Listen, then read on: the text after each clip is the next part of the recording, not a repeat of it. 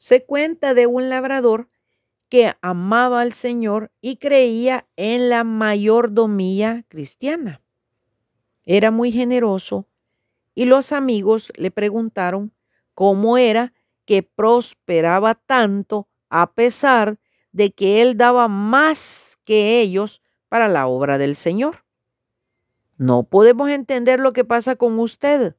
Parece que usted da más que cualquiera de nosotros y no obstante siempre tiene mayor prosperidad.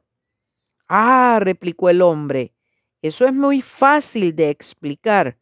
Siempre sigo echando con mi pala maíz en el granero de Dios y Él sigue usando su pala para llenar el mío.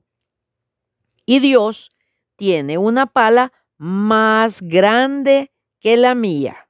Ojo, bendiciones.